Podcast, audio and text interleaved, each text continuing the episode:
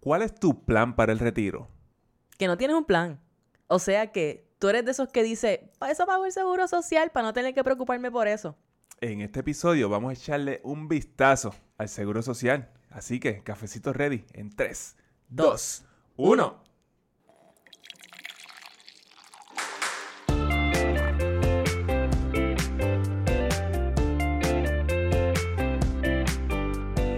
Saludos y bienvenidos a Café on a Budget, tu expreso hacia la libertad financiera. Te habla tu host, Manuel Vidal, y me acompaña la mejor money coach de todo el mundo y todo el universo, su Hailey Matos. Bienvenido y bienvenida al episodio 152.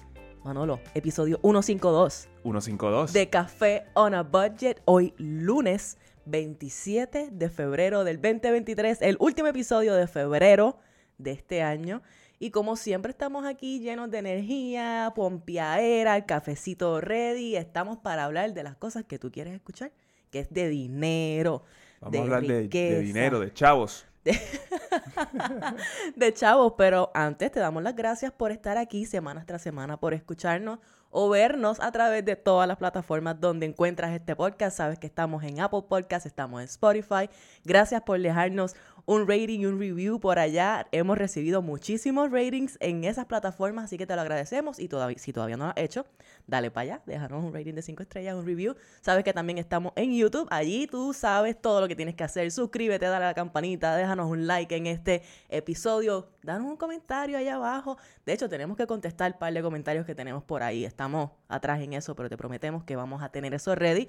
Y sabes que también nos puedes ver los domingos y los lunes a las 4 de la tarde por el canal 85 y 285 de Liberty en Puerto Rico para que hagas tu double shot de café on a budget. Nada más y nada menos, don Manolo. Wow, que muchas cosas. Muchas, muchas, muchas cosas, mucha felicidad, mucha pompeadera, muchas cosas pasando y muchas conversaciones importantes como la que tenemos que tener hoy, que Manuel se las puso para este episodio. Así que quédate por ahí, pero no vamos para allá sin antes hacer algo sumamente importante. ¿Qué está pasando, Manuel Vidal? Uy, el que está pasando. La sección favorita de todos los niños en Puerto Rico. ¿Qué está pasando? ¿Qué está pasando? ¿Qué quieren saber los niños hoy? Hoy quieren, mira, los niños número uno, ellos quieren saber que estuvimos con Joshua Castro en el episodio número 25 de Soy un Glitch Podcast. Soy un glitch. Chequéate ese podcast que está bien bueno. Porque salimos nosotros, eso es lo que Manuel está diciendo. No, no, no, no, su podcast es muy bueno. Sí, tremendo. y ese episodio, pues, también es más especial. Tremendo host, nos trataron súper bien. Gracias a Joshua por darnos la oportunidad y el espacio de ir allí, contar nuestra historia, hablar un poquito de, de lo que ha sido este journey en los últimos años y también tirar dos o tres. Manuel se tiró dos o tres de las de él allí poniendo su hate, hablando de las tacomas y de cripto y ustedes saben todo ese tipo de cosas. Así que vayan para allá y la- los que ya vieron el episodio, que tengo varios DMs en mi Instagram que le- de, de chicas que lo vieron y les encantó. Muchas gracias por apoyarnos a nosotros y apoyar a Joshua. Así que episodio número 25 de Soy un Glitch Podcast. Estuvo buenísimo.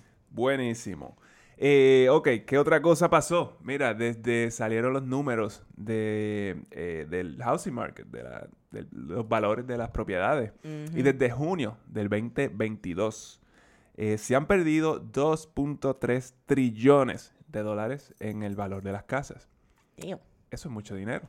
un par de chavos. Eso es mucho dinero. Una chavería. Eso es casi un 5%. Y esta es la bajada más grande desde la crisis del 2008. Oh, eso, tú dices eso y a la gente rápido coge miedo porque Sí, imagínate el porque 2008. el fue- crash y toda la cosa. Yes, yes, yes. Y nada, la realidad de esto es que eso no significa mucho, eh, porque por ahí ahora mismo la noticia, la noticia que se está regando es el mercado está colapsando. Un colapso del mercado un Colapso. 5%. Pero realmente, si tú año por año, eh, todavía el mercado está más alto que, que el año pasado para esta misma fecha. Que el año anterior, Que- exactamente. exactamente. Esa es la cosa. 5% es significativo en ese periodo de tiempo, ¿verdad? En seis meses que baje 5%, un- se siente como que, wow, eso estuvo heavy. Hay que ver cómo sigue fluyendo ese mercado. Es que es cuánto, cuál fue el porcentaje el del- desde la pandemia para acá. Exacto. Que ahí, que ahí es donde, donde está el truco. De la pandemia para acá, en realidad, cu- ¿de cuánto fue el aumento en comparación con ese ajuste en el mercado de 5% que hubo en los últimos Y seis meses? claro, es es una señal de que se está enfriando un poquito. Claro. Eso, eso, eso sí es claro. Pero esto no es un colapso como lo están tratando de, de poner por ahí. Pero y esta la razón es porque la, pues, la demanda pues sigue bajando. Claro. ¿Por qué? Porque los, eh, los precios siguen extremadamente altos de las propiedades. Y los intereses Y también. los intereses están ahora mismo, el promedio, cuando eh, grabamos esto, estaba al 6.32%. Ese es el promedio Sí. de, de interés por una hipoteca de 30 años. Ya, que pues, tú sabes, si lo comparas con que hace dos años atrás estaba básicamente en cero, Claro. pues claro, Pero tu es- poder adquisitivo se ve reducido Pero significativamente. 6.32% sigue siendo una tasa competitiva en mi, en mi libro. Claro, claro, claro, pero de nuevo, Pero si lo no comparas, no es cero, no es cero, ¿no? Y también, pues imagínate cuán frustrante es que tú te estás preparando para comprarte tu propiedad y de repente eh, te encuentras con que los intereses siguen subiendo, cada mes siguen subiendo, cada quarter siguen subiendo.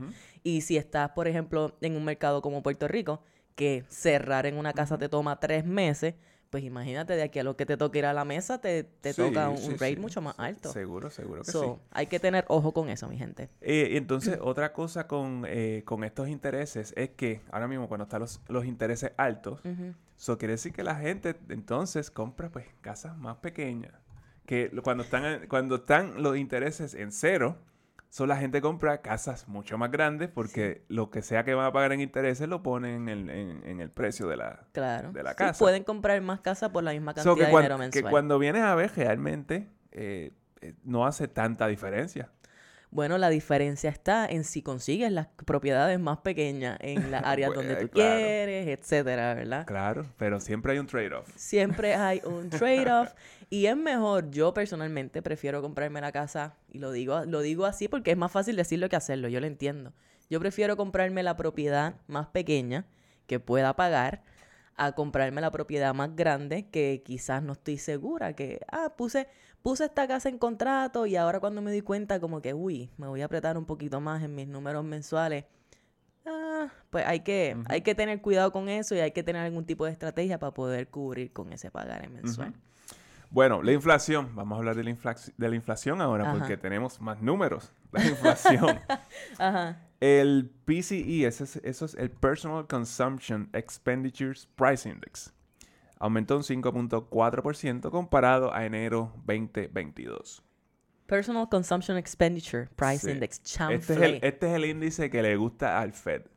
Eh, porque es más abarcador que el Consumer Price Index. Cuando dice, cuando decimos, o cuando por ahí todo el mundo dice la inflación subió 6.5%, se refieren al Consumer Price Index. Ok.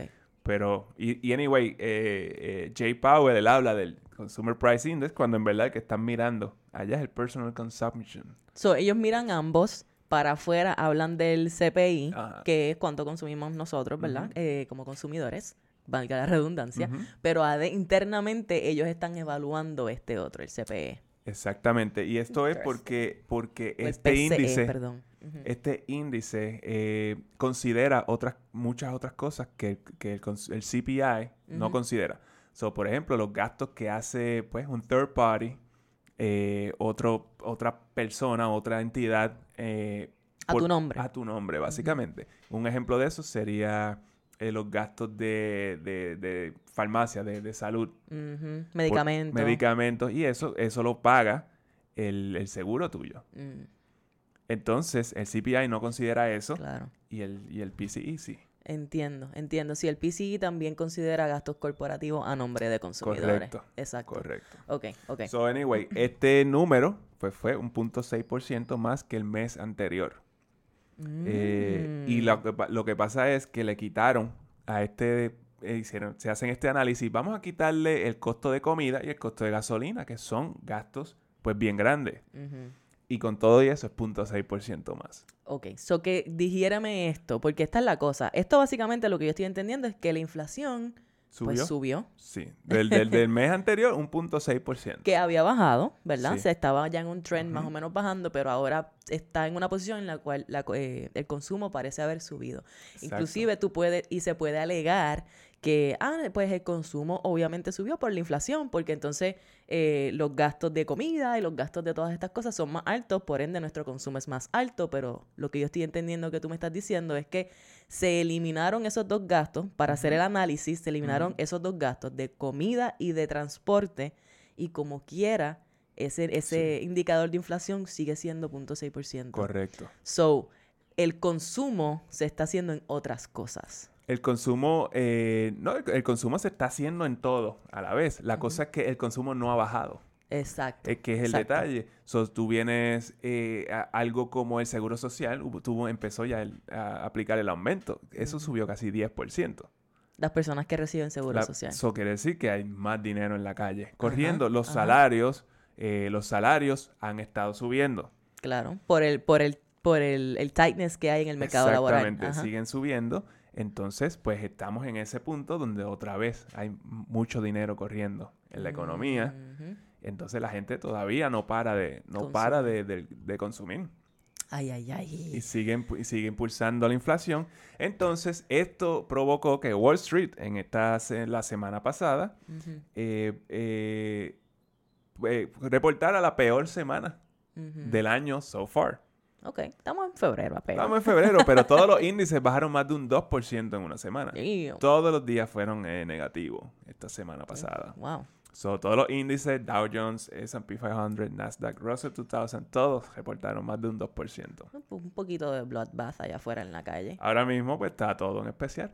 Eh, Ahora- un poquito en especial, afuera. un poquito en especial. Así que si usted, pues, eh, todavía no ha entrado al mercado, pues mira a ver si los números hacen sentido para usted. Y, Exacto. y meta mano. Exacto. Eh, interesante. Gracias, Manolo, por eso que está pasando. exacto. Y entonces estábamos hablando del, del seguro social. Estábamos hablando de que se aumentó un 10%. y Las papas. Estamos en las papas. Seguro social forever. Esos aumentos son, eh, como tú dijiste, ¿verdad? Aumentos que se hacen en base a la inflación. so Eso El siempre costo está... de vida. costo de vida. Costo de vida que pues, se ven in- impactados por la inflación. este, pero es bien importante que hablemos de este tema que tú traes, que es el seguro social precisamente, porque como dijimos en la apertura, muchas personas eh, deciden que no tienen que preocuparse por su retiro, por invertir, por etcétera, que hay que vivir el hoy, el ahora, olvídate tú, porque yo tengo el seguro social ahí, yo con eso resuelvo. El seguro, si yo pago, yo pago mis retiros. Exacto, ya yo pago seguro social. Exacto. Ya yo no tengo que hacer más nada, no tengo que invertir, no tengo que hacer cuatro cero, no tengo que hacer No nada. hay que hacer nada de eso. Y hay mucha gente que tiene, pues, esa es la idea que tienen. Yes. Pero Manolo hizo un análisis exhaustivo de esos que les encanta hacer a él. Y él viene aquí con los datos que tú necesitas para que tú decidas si es importante para ti invertir en tu retiro o no. Eso es lo que yo diría. Exacto. Vamos a ir con la historia. ¿De dónde viene esta idea del seguro social?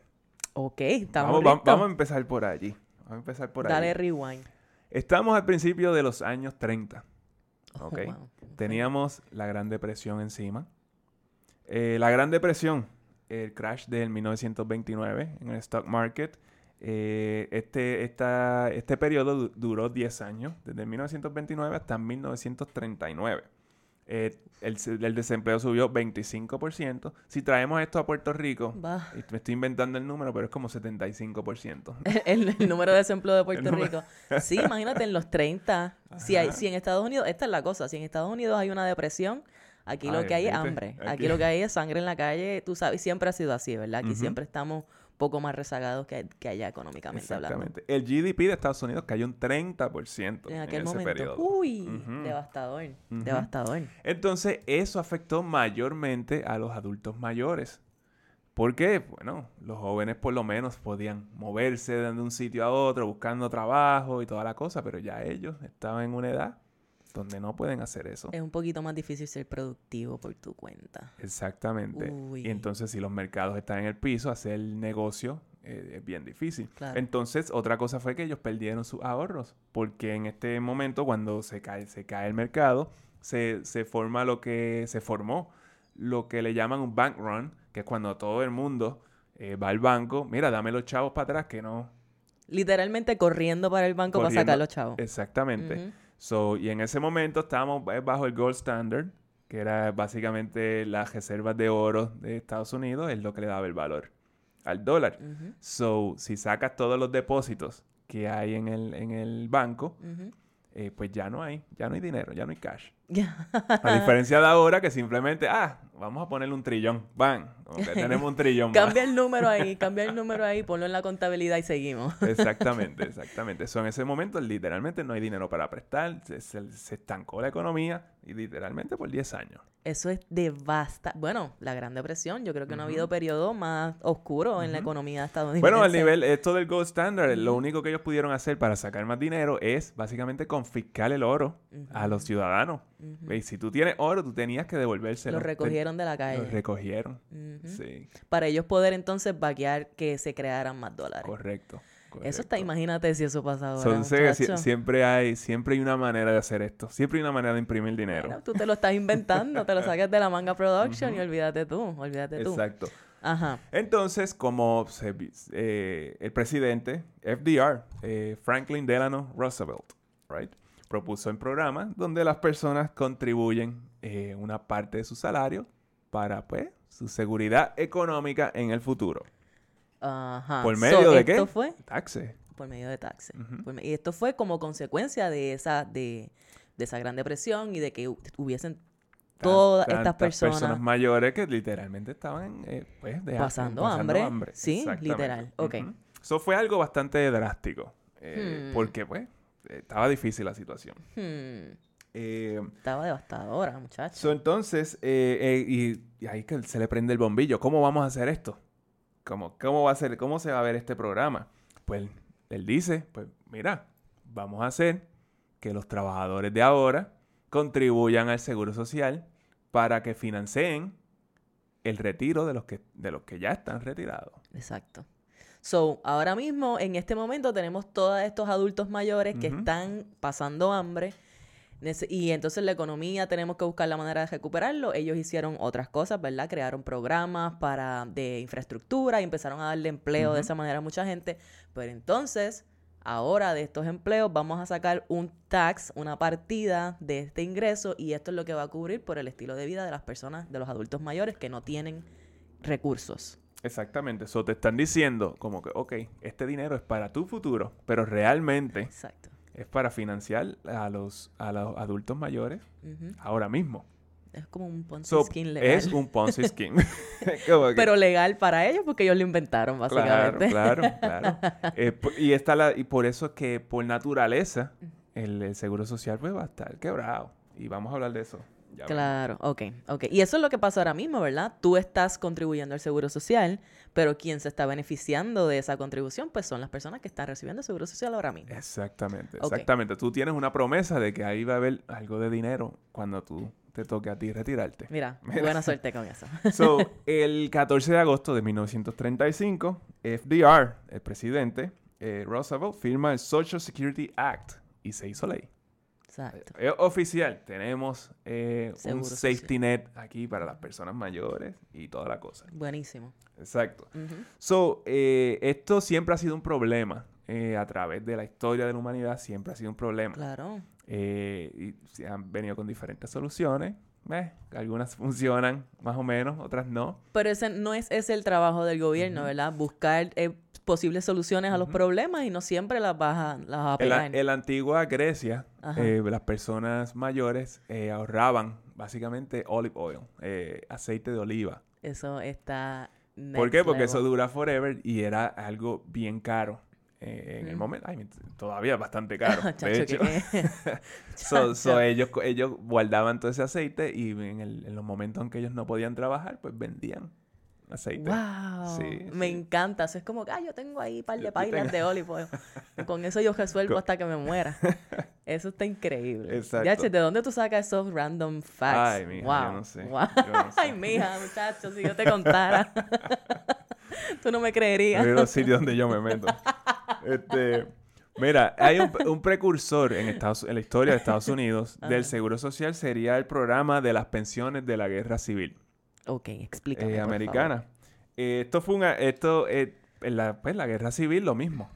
Eh, todos estos veteranos de la guerra civil americana estaban todos disabled. Estaban, estaban este, como en disabilities, tenían impedimentos, de- estaban viejos. So, entonces inventaron esto, pero bueno, vamos a darle un pago, porque pues, ya tú Contra. sabes. Es, es lo mínimo que le puedes dar. Ellos, como que la mitad de ellos es lo que está vivo, lo que queda. Claro, sí, es, es lo que queda y también fueron las personas que, que te ayudaron a combatir para crear la nación que tienes hoy día, correcto. que lo menos que puedes hacer por ello. So, fun fact, ese, ese, ese, esa pensión Tengo miedo. atrajo a muchas eh, jovencitas a casarse con veteranos Mm. viejos de la guerra civil, Mm, porque como viudas de un veterano, ellas heredaban la pensión. Bueno, eran tiempos difíciles. You gotta do what you gotta Sí. do. Pero chequeate esto. Ajá. ¿Tú sabes cuándo murió la última viuda de la guerra civil? No, ¿cuándo? En el 2020. No jodas. ¿Qué? 155 años después de la guerra civil, murió la última viuda. Que estaba... Así que y lo- que quiero decir con esto es, estas responsabilidades del retiro, vamos a decir que eh, se acabó el seguro social hoy. No hay seguro social. Esta responsabilidad nos va a perseguir como por los próximos 200 años, anyway. Jehová. ¿Por qué? Porque, mira, estamos, todavía estamos pagando las de, las de la guerra civil. La última viuda todavía en el 2020 estaba cogiendo el beneficio. Bueno, probablemente cuando se casó, se, se casó con un veterano que tenía como 80 años, cuando ella tenía como, Como 18 10. años y ella tiene más de 100 años. Sí. Es- eso fue lo que pasó. Uh, en mi mente está como que no puede, no puede procesar esta información en este momento. Pero entonces esto es un precursor de lo que fue el seguro Ajá. social. Y ese fun fact me voló la cabeza en 20 mil pedazos, Dios santo. So, en agosto 28 de 1950, el presidente Harry Truman firma la extensión del programa de seguro social a los trabajadores en Puerto Rico y las Islas Vírgenes Americanas. Oh, 15 años después 15 años después, que se crea el seguro social. Luis Muñoz Marín, que es nuestro primer gobernador electo por el pueblo de Puerto Rico, catalogó ese evento como uno de los pasos más importantes que se han tomado en favor de la justicia social en Puerto Rico. I quote. Ok, ok. Usted tómelo face value. eh, Tómelo como de usted acuerdo, quiera. no, pero eso fue lo que él dijo. Bottom line. Interesante. Y bueno, imagínate, aquí eso sí que tenía que ser súper necesario porque aquí se estaba pasando bien mal. Sí, sí, bueno, en ese momento, pero piensa en ese momento, eh, llega el Seguro Social, en ese momento eh, empieza la, la, está la industria azucarera en Puerto Rico, que realmente eh, te daba trabajo por la mitad del año. Y- so, aquí el desempleo siempre, siempre Fue fue, un problema, Sí, sí, pero sí, sí. extremadamente alto. Sí, porque antes de eso, pues las personas eh, hacían sus trabajos por ahí. No era esta, quizás este concepto de tener un trabajo, sino que pues tú vivías. Tú vivías, tú pescabas, tú este, quizás tenías una finquita, tú te las buscabas de esa manera e intercambiabas también con otras personas. Yo me acuerdo que mi abuelo que vivía en... Yo tenía unos abuelos que vivían en la montaña. Ellos tenían su finca y todo eso y en algún momento, no sé si era de su niñez o adolescencia o whatever, lo que ellos podían eh, pues sacar de su finca, pues lo, lo, lo intercambiaban con el lechero. O sea, hacían trueque. Hacían trueque con el lechero o el que tenía quizás ganado o cosas así. Sí, esos son, los, esos son los retos que vino, el dinero vino a resolver. Exacto. eh, realmente, porque pues tú lo único que puedes ofrecer es este café y pues yo no tomo café. Exacto. Y yo lo único que te puedo ofrecer pues es, este, no sé, leche. Exacto. Exacto. Y así, pero así funcionaba. Y te digo que mi abuelo estuvo Sí, vivo claro. literalmente hasta el 2020. Claro, Sí, bueno, cuando, cuando hay necesidad, pues leche iris, café iris. Sí, lo que haya. Exactamente, exactamente. So. Vamos a ir a unas cuantas estadísticas sobre lo que está pasando con, el Seguro Social. So, a nivel nacional, esto es a nivel de Estados Unidos, eh, tenemos 26, en el 1970 teníamos 26 millones de beneficiarios del Seguro Social. Ok. En el 2022 hay 66 millones de beneficiarios. ¿Cómo es que ese número aumentó así de grande? Pues, esos, Wow. son, esos son los cambios demográficos que estamos viviendo ahora mismo. Ah. Wow. Y eh, eso, a mí, es bien interesante cómo, Ujú. cómo esto, cómo esto va cambiando. Y, eh, fun fact, todos los años, I'm ready. lo- los, cada año Ajá. se retiran 10.000 baby boomers en promedio. No. Ahora mismo, donde, en la posición en que estamos, sí. 10 mil boomers cada año es un montón de gente. sí, sí. Yo no sé si, o sea, es que cada año van a haber 10.000 personas que esperamos que ellos tengan un plan de retiro, pero también van a estar cogiendo seguro social. Correcto. Ay, Dios santo. Esto promete, mi gente. Eh, Esto se ve prometedor. So, el beneficio mensual promedio. De seguro social. de seguro social es 1.827 dólares. Y esto es a nivel nacional. Sí. Ajá. Y el beneficio máximo, lo máximo que tú puedes sacarle al seguro social es 3.627 dólares en el 2023. Ok. ¿Ok? Pero para sacar el máximo. ¿Qué tú tienes que hacer? Ajá. Ay, bendito, morirte en el trabajo. Pero, este, sí, no, no, tú tienes, tú tienes que, que aportar el máximo y, y retirarte a los 70 años. Esa es la manera en que tú puedes sacarle el máximo al seguro social. So, si cuando Manuel te dijo que el beneficio máximo era 3.600 dólares, tú dijiste, contra, eso está bueno, yo puedo vivir con 3.600 dólares. Pues yo te pregunto, ¿tú estás dispuesto a aportar el máximo de tu cheque al seguro social? el y máximo y... y- trabajar hasta los 70 años. Hoy día, pues si ese es tu caso, pues está, está chilling. Está chilling. So, vamos a traer entonces estas estadísticas a Puerto Rico Ok. del Seguro Social. En Puerto Rico tenemos 850 mil más o menos beneficiarios hasta el 2022. Y eso es un montón de gente también. Esto es 27% de la población puertorriqueña. Wow. Bueno, pero es que aquí también la población es mayor. Exacto. Y, a eso vamos. y a eso vamos. Ok, ok, ok. Ahora mismo se están desembolsando 714 millones de dólares al mes en Puerto Rico en Seguro Social. Ok.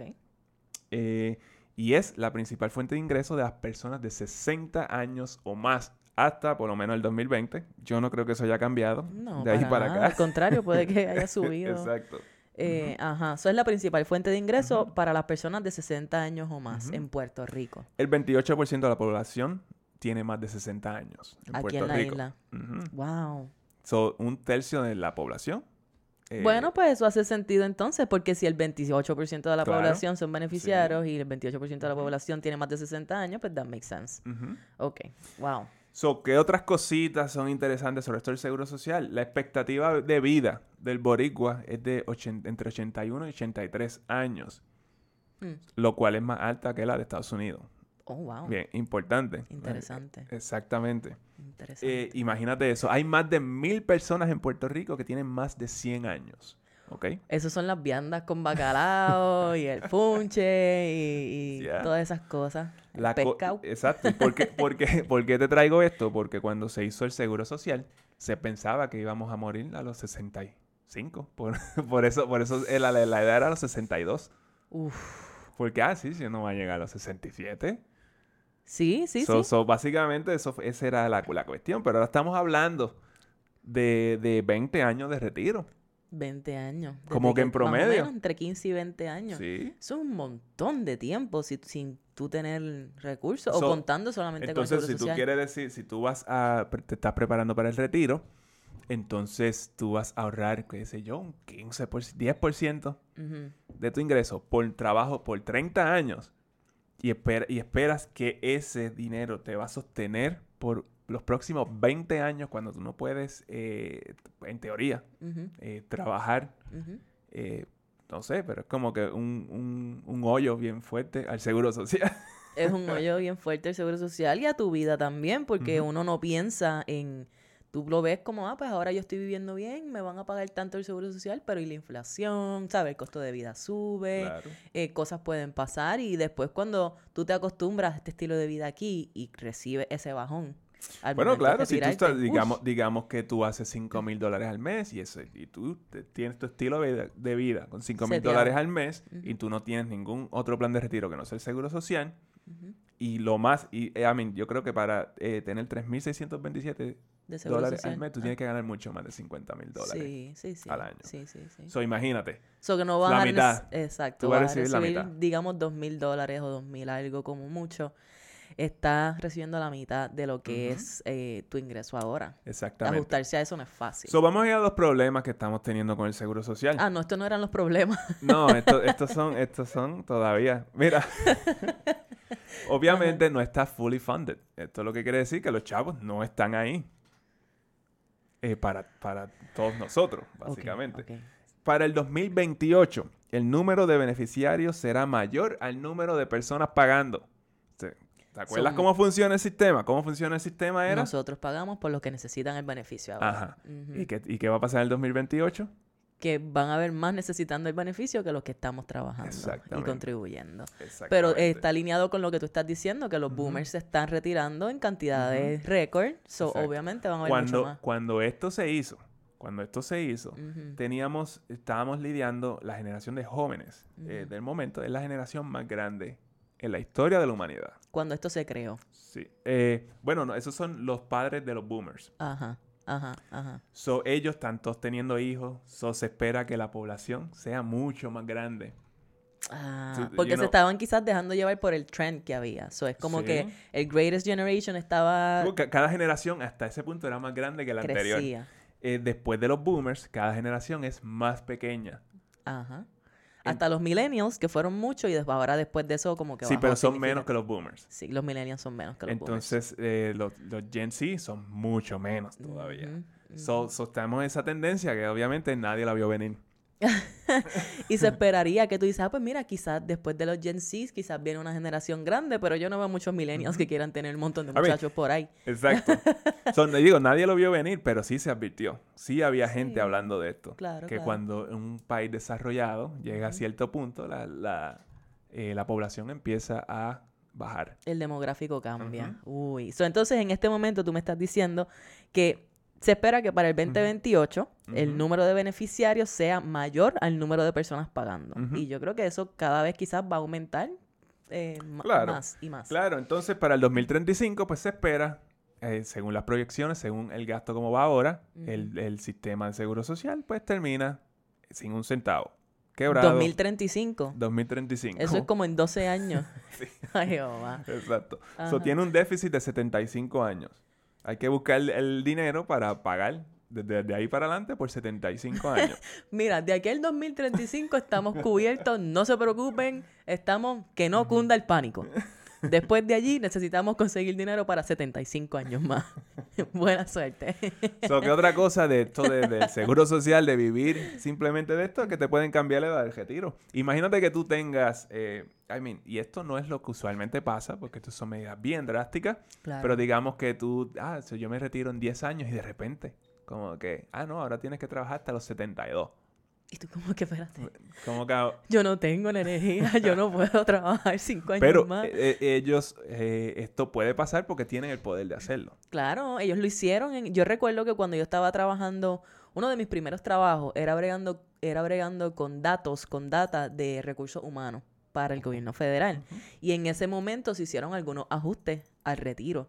la, los requerimientos de dependiendo, ahí fue cuando se cambió que el, beneficio iba a depender de tus años de servicio, de la edad que tú tuvieras, y en base a una, eh, una estructura ahí bastante sofisticada, pues entonces ellos te determinaban si tú te podías retirar a los 62, a los 65, a los 67, pero cada vez que entrara alguien nuevo, pues su edad de retiro iba a ser más lejos. Claro, hay un cap. Y eso fue bastante complicado implementarlo en términos de en términos de sistemas para que la gente pudiera ir y ver, ay, ¿cuándo es que me puedo retirar? Eh, eso puede cambiar de nuevo. Ahora mismo, para los, básicamente para los millennials, la edad, la edad de retiro es 68. Ya. Imagínate tú trabajar en lo que estás trabajando hoy hasta los 68 años. Bueno. No quiero ser baja nota, pero imagínatelo, imagínatelo, imagínatelo. Uh, ¿Qué es lo que hay en el futuro? El futuro. El futuro. en el futuro. ¿Qué es lo que hay en el futuro? Mira, hay que reírse para no llorar porque la verdad es que uno ve estas estadísticas y uno dice contra, pero ¿cómo? Tú sabes, ¿cómo, ¿cómo esto va a bregar? Pues ahí es que viene el futuro y eso es lo que vamos a ver. eso es lo que vamos a ver ahora. En el futuro. Ajá. Eh, I mean, yo no veo cómo esto no va a aumentar los taxes. Eh, drásticamente, porque estamos diciendo como va a haber menos gente pagando el seguro social. esto, de alguna manera, los taxes van a subir. Sí. sí, sí, Que eso es algo bien importante. ¿Qué otras ideas hay allá afuera para resolver este problema? Pues tú sabes que está por ahí el UBI, que es el Universal Basic Income. que es una idea que está por ahí rondando, que básicamente tú por ser, por existir y ser ciudadano americano, te dan un cheque mensual. Eso es una de esas ideas que se han ido trayendo a la mesa ya hace varios años. Sí. Eh, yo creo que yo la estoy escuchando desde el 2016, quizás antes. y está desde antes. por Y ahí. cada vez va cogiendo más auge y es en base no solamente a esto, sino también a la posible automatización de muchos empleos y de que muchas personas se queden sin empleo, básicamente. Y, Y, esto es una alternativa. Y esto tiene, tiene mucho, tiene mucho, eh, mucha resistencia. ¿Por qué? Porque si tú le das un dólar a todo el mundo, y todo el mundo tiene un dólar, pues, ¿qué, qué tú crees? ¿Cómo se va a ajustar los precios? Todo, todo, todo se ajusta a que todo el mundo tiene un dólar. Claro. Sí, So- sí, so cuando vienes a ver, ajá. Y, y hay gente que hace el argumento de que estas cosas le quita el incentivo a las personas a que pues se desarrollen o busquen sus propios proyectos Right. o busquen sus trabajos, etcétera, porque están contando con que van a recibir ese cheque, aunque no necesariamente sea un cheque súper significativo. No, bueno, y esto, y esto va, va a tener mucho, eh, muchos trade-offs. Eh, por ejemplo, eh, todas las, ay- las ayudas que te, te están dando ahora se van a reducir o, o van a ser inexistentes con este... Sí, hay veces con- que uno dice, ay, contra, me van a dar un cheque mensual de whatever. Y te van a 1.500 quitar un dólares". montón de otras cosas. Ah, pues sí, pero ahora no tienes este beneficio, no tienes este beneficio. Siempre hay un trade-off y eso es lo que siempre decimos aquí. So hay que ver y ese, trade ese trade-off le va a beneficiar a algunas personas y no le va a beneficiar a otras. So, otra idea que hay por ahí es lo que se llama el Negative Income Tax. Negative income Sí, tax. Negative Income Tax. Esto lo que quiere decir es que si tú, cuando tú llenas tus planillas y tus taxes federales y toda la cosa, si tú no recibiste un ingreso eh, por la razón que sea, eh, básicamente ellos al fin de año te dan un cheque. Huh.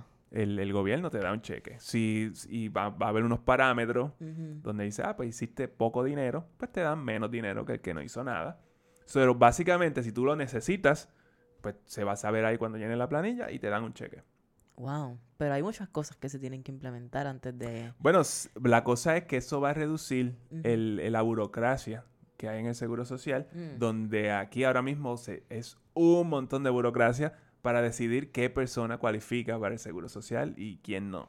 El Bajo- Departamento de Seguro Social, eh, eh, la Administración de Seguro Social Federal es gigante. tiene 60 mil empleados. Es gigante, un montón de gente. So, esos 60 mil empleados pues se quedarían sin trabajo bajo alguna de estas. Ah, los pasan para el Negative Income Tax Administration y ya se convirtió una cosa en la Sí, pero otra. tú no vas a necesitar 60 mil empleados para manejar algo Ellos que son se le vas a dar a todo el mundo. Son boomers, se van a retirar.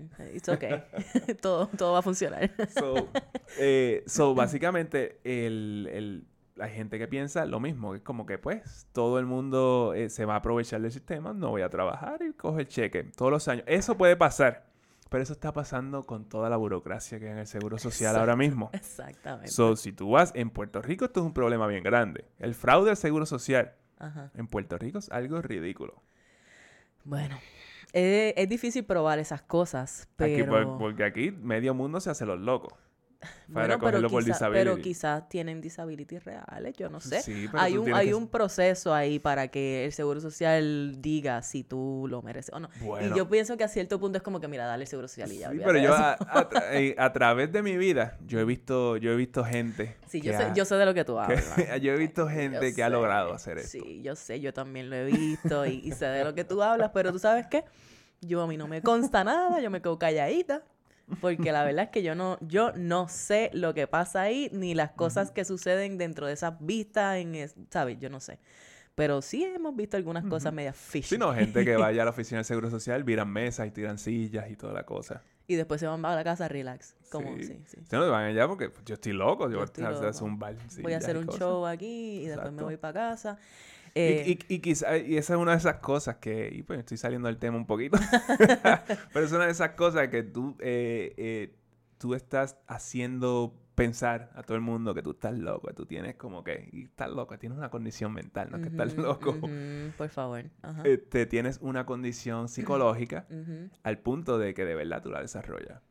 Solo Dios. Sí, eso es posible. Todo es posible. Re- lo que tú crees se vuelve realidad. ¿verdad? Y pues si esto te da este beneficio y para ti es bien importante obtener este beneficio por las razones que sean, pues yo puedo ver cómo eso se desarrolla, cómo, cómo esa creencia se desarrolla y te hace entonces este eh, interactuar con el mundo de esa forma. Pero sí, ese es el negative income tax. Este, podemos seguir hablando de Universal Basic Income por par de rato. Yo pienso que sí, en el futuro va a haber algún tipo de, de combinación de este tipo de soluciones. Aumento de taxes, quizás algún tipo de, de basic, Universal Basic Income y el negative income tax del que hablaste eh, me parece que, que, hay soluciones que puedan implementar. yo pienso que esto va a sonar medio, eh, medio estadista hasta cierto punto, pero en Estados Unidos, ellos, literalmente, ellos siempre tienen alguna, alguna manera de resolver estos asuntos sin, eh, de, una de la manera más eficiente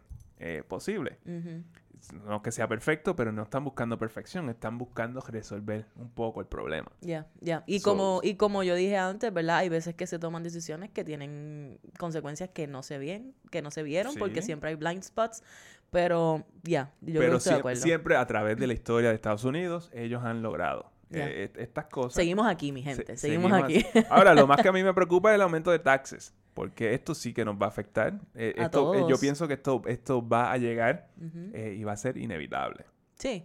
y pues, y entonces hay que ver cómo entonces nuestro estilo de vida se ajusta. Porque ahí sí que no hay break. Si tú le debes a la IRS o si tú le debes a Hacienda, allí eso va por encima de todo.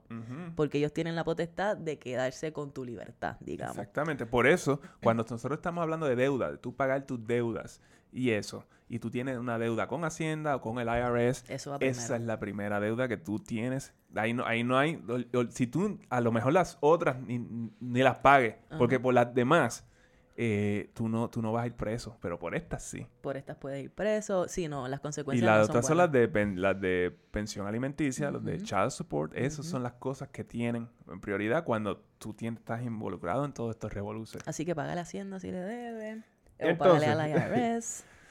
So, con toda esta información que te hemos dado aquí, yo creo que hay que hablar ahora sobre la importancia de prepararse para el retiro. Yo creo que ya tú entiendes en este punto para dónde vamos. Sí, exacto. La pregunta es, ¿tú crees que ahora, pensándolo de nuevo, después de toda esta información que Manuel te acaba de tirar ahí, yo me imagino que esto se siente, como dicen por ahí, como drinking out of a fire hose, ¿verdad? Que tú estás como que, ah, no sé, demasiada información. ¿Tú de verdad piensas que podemos depender solamente del seguro social? Eso está cool. Está, está bien eso para ti y está, está conforme con que esa sea tu situación en el futuro. Pero si traemos esto aquí a Puerto Rico, estamos hablando de que casi un tercio de la población eh, tiene más de 60 años y, y 28% potencialmente están retirados y viven del seguro social, que es la, sí, la fuente principal. La fuente principal. Eh, ¿Tú crees, la gente que tú ves alrededor tuyo, ¿tú crees que ellos tienen el retiro digno? ¿Tú crees, hmm. ¿tú crees que ese es el retiro que tú quieres? Exacto, de las personas que tú conoces a tu alrededor, que sabes que están viviendo del seguro social, que quizás no tenían una cuenta de retiro significativa, y tú ves su estilo de vida y tú ves quizás las vicisitudes por las cuales ellos están pasando hoy día, tú piensas que es eso un retiro digno y tú estarías entonces ok con la idea de que tu retiro se vea así. Yo pienso que esa es la pregunta que te debes hacer. Si la respuesta es sí, pues tú estás chilling. Estamos chilling, mete mano. Sigue por ahí para abajo y que Dios que parta suerte. Exacto. pero, pero sí, sí, sí. Eh, em, ay, Dios mío. Yo creo que cuando nosotros hacemos esto, ¿verdad? Cuando decimos, ah, yo estoy pagando el seguro social, que Dios que parta suerte, estamos contando, ¿verdad?, con que el Seguro Social eh, nos cubra en ese momento de retiro de necesidad. Y entonces eso lo que significa, la forma que yo lo, lo, veo, es que tú estás dejando tu adultez mayor y las necesidades que vienen con eso a merced de otro, a merced de, del gobierno en este caso. Sí, otra entidad, otra persona tiene el control sobre cuánto dinero tú vas a ganar, porque si, si, ellos deciden reducirlo, pues tú no tienes ningún control de eso y esa es tu única fuente de ingreso. Y este es el momento en el cual tú más necesitas de estos recursos, porque no puedes contar quizás con que, ah, pues yo me voy y me busco un trabajo y brego y hustle y esto, porque quizás no vas a estar en esa posición. Y entonces pues ahí no tienes más break más que pues recibir lo que sea que el gobierno esté dispuesto a darte en ese momento de acuerdo a las circunstancias, a la economía, etcétera. Eso es un lugar bastante vulnerable donde estar en, una, en, una época de tu vida en la cual más necesitas. Por eso, en vez de darle eh, la responsabilidad a otro, al gobierno, a tu empleador, a no sé quién más, a X compañía. So, tú tienes que tomar responsabilidad de esto. Tú tienes que hacer un plan para tu retiro. Porque digamos que la mayoría de la gente que me está escuchando ahora mismo están en sus 30s, 30 y pico, por ahí. 40s, ajá. 40s. Eh, eso, el retiro está bien cerca. Más cerca de lo que piensas en este Mucho punto. más cerca. Lo que pasa es que a nosotros ni nos gusta pensar para allá. Por ejemplo, en, cuando yo tenía veintipico de años, yo no pensaba en eso. Nada. Ever. Nada. Tú piensas que esto es, esto es un vacilón. Ya. Pero llega un punto, ¿verdad? En algún momento de tus 30s, llega un punto en que tú te vuelves quizás más consciente de tu mortalidad. Sí. Y ahí es que tú dices como que, ah, espérate, pero ¿cómo es que, cómo es que se va a ver esto? Exacto. Y ahí es que quizás empieza a esa alarma a sonar. Y por eso es que estás aquí, por eso es que hay que educarse y por eso es que hay que tomar decisiones estratégicas para prepararte para eso. Porque muy potencialmente venimos, crecimos con esta idea de que, ah, no, pues el seguro social está ahí. Y no es que mm, yo entiendo, eso viene porque, pues, de nuevo, generaciones pasadas, nuestra relación con el dinero era esa y antes aquí no se creía, no habían los recursos, las herramientas o la educación para que se invirtiera en un plan de retiro, existían las pensiones, pero ya vimos lo que pasó con eso. So, eh, esto es algo, es, esto es un cambio de paradigma que debe suceder lo antes posible. Lo antes posible. Exactamente. El que ya está en esta cabeza, porque por ahí a veces nos escribe gente que ya tiene 22 años y ellos están invirtiendo su dinero y haciéndolo crecer, pues esta gente ya ellos van a estar cuando ellos tengan 40 años, van a estar en otro nivel. Claro. Eh, pero por eso nosotros decimos que invertir no es opcional. Esto, esto, no es algo, esto no es algo que tú haces, you know, porque sí. Eh, no, estamos obligados, estamos obligados a invertir nuestro dinero, a hacerlo crecer, a crear un patrimonio, a crear riqueza generacional. digo, si nos importa tener eh, cierto estilo de vida en, cuando tú no puedas trabajar.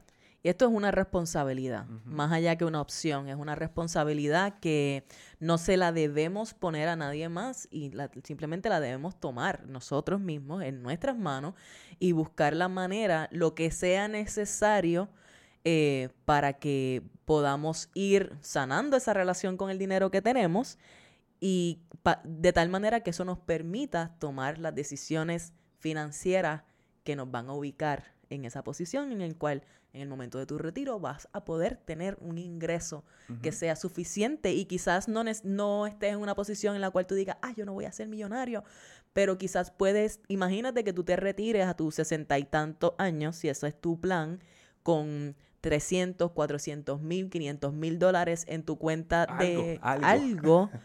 y que algo, ¿verdad? Lo que sea, y que esto entonces pueda suplementar lo que va a ser tu seguro social en ese momento. Lo que sea que ellos te... Porque ahí es, eh, eh, tú vas a tomar lo que ellos te den, porque tú no tienes control de eso. Claro. Mire, y ni siquiera estamos hablando de las personas que, dado su eh, profesión, no contribuyen al seguro social que ahí sí que es más difícil. Yo no sé si eso todavía sigue siendo em, aquí algo, pero yo sé que en algún momento los policías y los maestros, ahora yo creo que los maestros opt-in de nuevo, pero por ahora mismo los maestros retirados yo creo que no están tomando, eh, ellos viven de la pensión de los maestros y esa sí que se la en Puerto Rico eso es un problema bien serio. Es ridículo.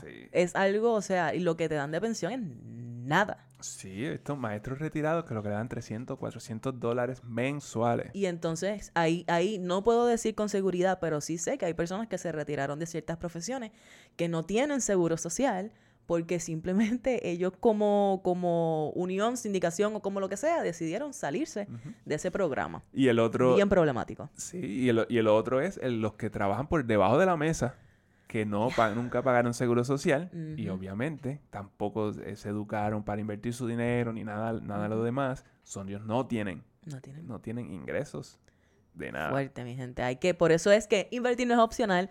¿Y cómo entonces tú te vas a ubicar para tú comenzar a invertir lo antes posible? Pues tú sabes que eso te lo hemos repetido aquí hasta el cansancio, pero te lo voy a repetir una vez más.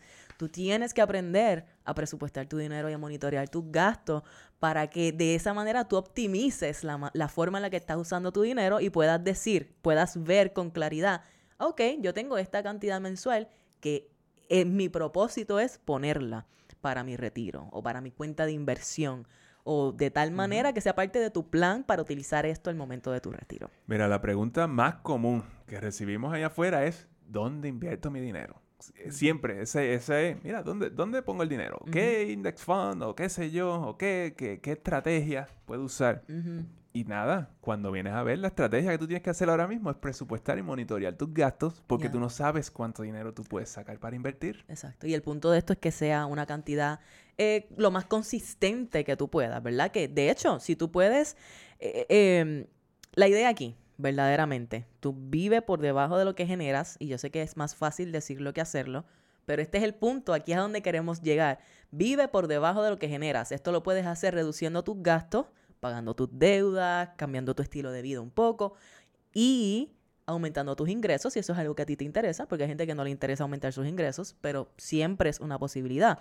Entonces, si tú te enfocas en reducir tus gastos y aumentar tu ingreso, pues ahí vas a estar creando ese espacio para tener un buen chunk para invertir, para ahorrar, para invertir, etcétera. So, vivir por debajo de lo que tú generas con un buen presupuesto que te sepa decir exactamente cuánto tú puedes invertir consistentemente. Idealmente, tú quieres invertir ese sobrante, ¿verdad? Eh, idealmente un 20%. Y cuando hablamos de vivir por debajo de lo que tú generas, por, por debajo de lo que tú ganas, esto lo que quiere decir es que tú no incurres en deuda. Claro. Básicamente, hay deudas inteligentes, hay, hay, ciertas deudas que te van a ayudar a, lograr ciertas cosas. Y eso está bien. Pero básicamente nosotros estamos hablando aquí las deudas de estilo de vida. Estas deudas que simplemente, ah, porque tengo el dinero en el bolsillo, pero no quiero gastarlo en esto, lo pongo en la tarjeta de crédito y pago intereses en ella. E, ese tipo de deuda es la que es más problemática que todas las demás. Y las deudas de carro, que es como una burbuja allí. Exactamente, eh, exactamente. que lo mismo hacemos, lo que hacemos con los autos, lo hacemos con las casas, ¿verdad? Que estuvimos hablando de esto al principio de este episodio. Eh, so, ser conscientes al momento de adquirir tu propiedad, al momento de adquirir tu auto, ser consciente de cuánto tú estás pagando para que entonces ese gasto te permita tener un sobrante para que tú puedas entonces ahorrar e invertir. Ese es el punto a fin de cuentas. Entonces, según, según van pasando los años, So, tú estás invirtiendo y toda la cosa, tú te vas a ir moviendo inversiones cada vez más conservadoras. Mientras más te acerques a esas edades de retiro. edades de retiro, porque ya, pues mira, tú no quieres arriesgar mucho tu capital. Exacto. Porque ese es tu, ese es tu, eh, tu nest egg. Exacto, sí, sí, sí. de esto tú vas a vivir. La idea, y por eso es que tú ves que cuando, por ejemplo, ahora, en los últimos años, cuando comenzó el mercado a bajar estrepitosamente por COVID o lo que sea, eh, muchas personas que ya estaban cercanas a su retiro comenzaron a remover su dinero de sus 401, de su, de su IRA o lo que sea, moverlo a, a, otros productos que fueran más conservadores, como bonos o anualidades o cosas así, porque ellos no querían perder ese dinero que ellos tenían, ya, ya ellos estaban a punto de retirarse. No es lo mismo cuando tú tienes veintitantos o treinta y tantos que haya una bajada tú estás tomando más riesgo, estás más eh, abierto a esa posibilidad de que pierdas dinero, pero también tienes tiempo para recuperarlo. exacto, tú no vas a ver eh, personas eh, de más de 50 años, yo diría, poniendo todo su dinero en, en Bitcoin. Claro, o, en stocks que sean muy volátiles. Tesla o qué sé yo, Netflix, no, ni, nada de eso. Son, son este, activos demasiado volátiles para la tolerancia de riesgo. yo, yo, sé que hay unos cuantos, pero yo diría que eso es medio irresponsable hasta cierto punto. Claro, falta de quizás de educación o pues hay gente que simplemente quiere tomar el riesgo y que se fastidie. Exactamente. Y aquí esto me lleva también esto de invertir a las iras en Puerto Rico. Porque estos productos en Puerto Rico son nefastos. Nefasto, escucha esa palabra. Sí, nefasto. Nefasto, así de malo. Es así de terrible. porque es que tú no puedes hacer nada. Aquí en Puerto Rico nosotros tenemos las manos atadas de muchas maneras en cuanto a esto. ¿Por qué? Porque los productos lo que te, lo que te ofrecen es una tasa fija de un qué sé yo, ahora mismo el, 3% y, y 5%, 5%, 6% si nos va bien. E, exacto. Si nos va bien. Entonces quizás ellos hicieron el fondo este o el, el, banco, quien sea que maneje este fondo, hizo quizás su buen 10, 15, 20% en esos años cuando el mercado subió un montón y pues para ti 6%. Exactamente, te dan 5% en el 2021. Ah, sí, me dio 6%. El mercado creció 30% ese año. Exacto. Como que, ¿por qué tú no tienes 30% en tu cuenta? Porque lo que te están dando ahí es una porquería. Claro. Y ahora tú puedes decir, ah, pues yo abro una IRA en Estados Unidos. Ojo con eso, porque no vas a tener los beneficios contributivos aquí. Exactamente. Aquí, hasta ahora, la mejor manera de tú invertir, si tú vives en Puerto Rico, es simplemente pagarle los taxes a los impuestos a Hacienda y, Invierte tu invierte dinero tu dinero after tax cuenta. por tu cuenta y le vas a tener que pagar taxes a ellos en el crecimiento y toda la cosa. Pero e- en Puerto Rico eso es todo lo que nosotros tenemos. Bien, es, es increíble. Yo a veces siento que aquí lo que quieren es mantener a uno pobre. Eh, pues yo a veces pienso eso verdaderamente porque ¿cómo es posible que estos sean los únicos productos que tú le estás ofreciendo a la gente como opciones de retiro? Si tú lo quieres hacer por tu cuenta, si no tienes un empleo que te dé un 401k. Eh, ¿Por, por qué yo no puedo, yo no puedo tener control de dónde yo invierto el dinero que yo tengo en la IRA? Exacto. Porque exacto. eso en Estados Unidos tú lo puedes hacer. En, en tu, el dinero de tu IRAs y de tu 401k y toda la cosa, todo eso tú lo puedes poner en opciones de, de acciones si tú, Sí. si tú quieres. Sí, sí, sí. Tú puedes poner Es eso. mucho más flexible. Tú puedes poner eso en index fund, tú puedes poner eso en la compañía que a ti te dé la gana, penny stocks, lo que sea. Por eso si tú vives en Estados Unidos, allí las IRAs, si tú puedes tener una IRA regular, una Roth, que tú puedas es- maximizarla, maximizar tu 401k, muchas veces en Estados Unidos, con que tú maximices tu 401k y maximices tus IRAs año tras año, ya tú estás en una posición en la cual para tu retiro tú vas a estar bastante set. So, si más allá de eso tú quieres sacar una porción para ponerla ya sea en el, en el stock market por tu cuenta o para ponerla en otras inversiones como bienes raíces o lo que sea, estás en las papas. Pero allá todas estas estrategias te ayudan muchísimo también con tus contribuciones. Aquí bien, gracias. Exactamente. Aquí, eh, pues, una, una, un- una IRA Roth en Puerto Rico, yo no veo eh, dónde está el beneficio de eso. ¿Por qué? Porque, porque so, estoy pagándote los taxes, entonces los voy a encerrar en una cuenta hasta que yo tenga 59 años, Ujú, eh, porque si no me van a cobrar penalidades. Entonces lo que me va a pagar eso es 2% al año. Maybe, Y cuidado. maybe. Porque So- cuando bajas, ahí sí que te Exacto, cobran. y ya le pagué los taxes. Sí, sí. Eh, también, so, es como que yo no veo ningún... no hay Pa- beneficio. el único beneficio que yo, y creo que me estoy extendiendo aquí, pero que el único beneficio de una IRA en Puerto Rico Ajá. es cuando tú estás en ese, en ese, en ese límite del bracket de, de ingresos. Que es como que, ok, so me pasé por, por mil dólares, digamos, eh, en el año, entonces caí en el otro bracket, so tengo que pagar más, Más taxes. taxes. So esos mil dólares quizás hace sentido ponerlo en una IRA tradicional en Y- Puerto y, Rico. quizá, y, y hay que depen- eso depende y tú tienes que sacar esos números con tu Y contable. Exacto. Ajá. Y es para, y es para simplemente reducir eh, tu ingreso tributable. Exactamente. y pagar menos taxes, que eso probablemente haga más sentido. Pero, y después cuando te retiras, hay una chavería ahí que fue, lo, lo usaste para eso, básicamente. como estrategia para, para tratar de pagar menos contribuciones, pero no siempre, eso, esa es la cosa, por eso es que tienes que correr los números, porque no siempre hace sentido. Exacto. Va a depender de, de cuánto es ese gap, por Exacto, cuánto te pero, pasaste de pero bracket. si, te si escuchas bien lo que, está, lo que estamos diciendo, esto es simplemente una estrategia contributiva. Exacto. No es porque este dinero va a crecer de alguna manera dentro de esa cuenta. Ay, Dios mío, yo creo que esto debe ser otro episodio, Esto- hablar de todas las maneras en las cuales nosotros pensamos que nos quieren mantener pobres en la isla. Exacto, eso viene. Porque, porque yo creo que hay más de una y definitivamente esto de la ira es una de ellas.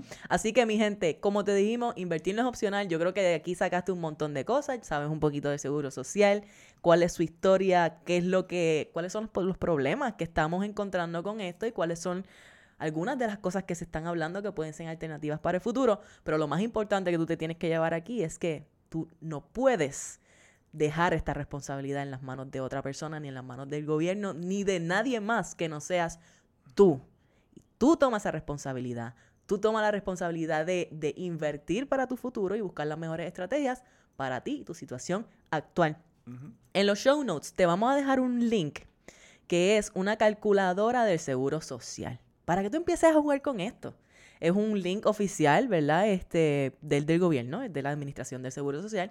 Y ahí tú vas y entras tu información y esto te va a ir dando una idea de cuánto tú debes esperar recibir al momento de tu retiro, dependiendo de cuál es la edad en la que tú decides retirarte. Esto quizás te puede dar un poquito de esa información inicial para que tú comiences a planificar. Ay, esa cantidad no se ve suficiente, o si se ve suficiente, eso, cuánto más yo quiero añadirle entonces a mi, a mi nest egg al momento de retiro, so, cuánto debo estar invirtiendo comienza a darte un poquito esa perspectiva y esa va a ser tu asignación. Calcula esos números del seguro social para que comiences a hacerte consciente de cuál va a ser esa posición para ti y de lo que tienes que hacer para estar eh, preparado. ¿Ok? 100%. Yo creo que todo fue un montón de información. Uy. estamos ready para recibir todas tus dudas y preguntas. Claro que sí. Dudas, preguntas. Sabes que nos escribes en YouTube que te vamos a contestar. Quizás no súper inmediatamente, pero te vamos a contestar. Sabes que también nos puedes escribir por las redes. Nos encuentras por allá en Facebook y en Instagram como Café Budget. Y siempre, siempre, siempre es bienvenido un email de tu parte. Así que escríbenos a gmail.com y ahí a la mayor, a la mayor brevedad posible y con mucho, mucho cariño te vamos a responder. Uy.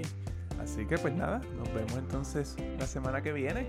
Sí. Porque esto fue Café, Café budget.